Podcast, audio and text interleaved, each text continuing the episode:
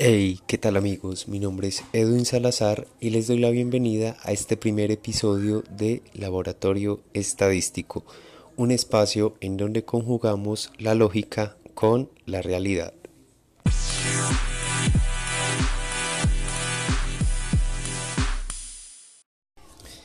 En el capítulo de hoy hablaremos sobre la exposición de nuestros datos en línea y de cómo hasta cierto punto somos vulnerables.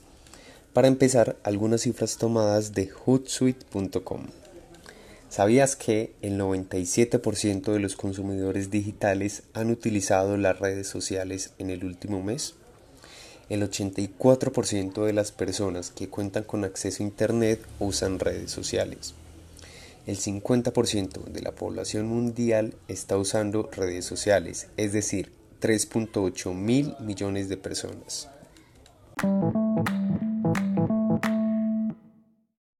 Sorprendente, ¿verdad? Tanto tú como yo, sin duda, estamos conectados por medio de alguna de estas redes y a diario compartimos información privada, entre comillas, puesto que basta solo con un pequeño olvido en configuración de privacidad para que cualquier extraño pueda saber quiénes somos, dónde vivimos, acerca de nuestros gustos y un sinfín de datos. Y aunque parezca un capítulo de Joe,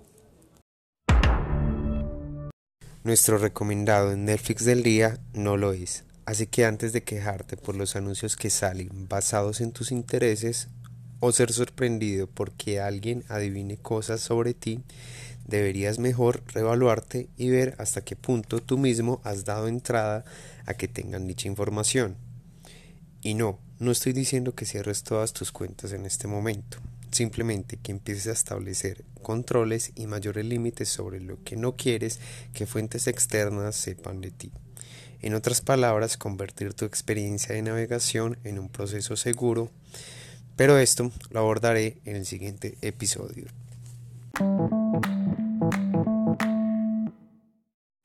Y bueno, esto ha sido todo por hoy. Si te gustó el contenido, recuerda suscribirte y estar alerta de los próximos episodios.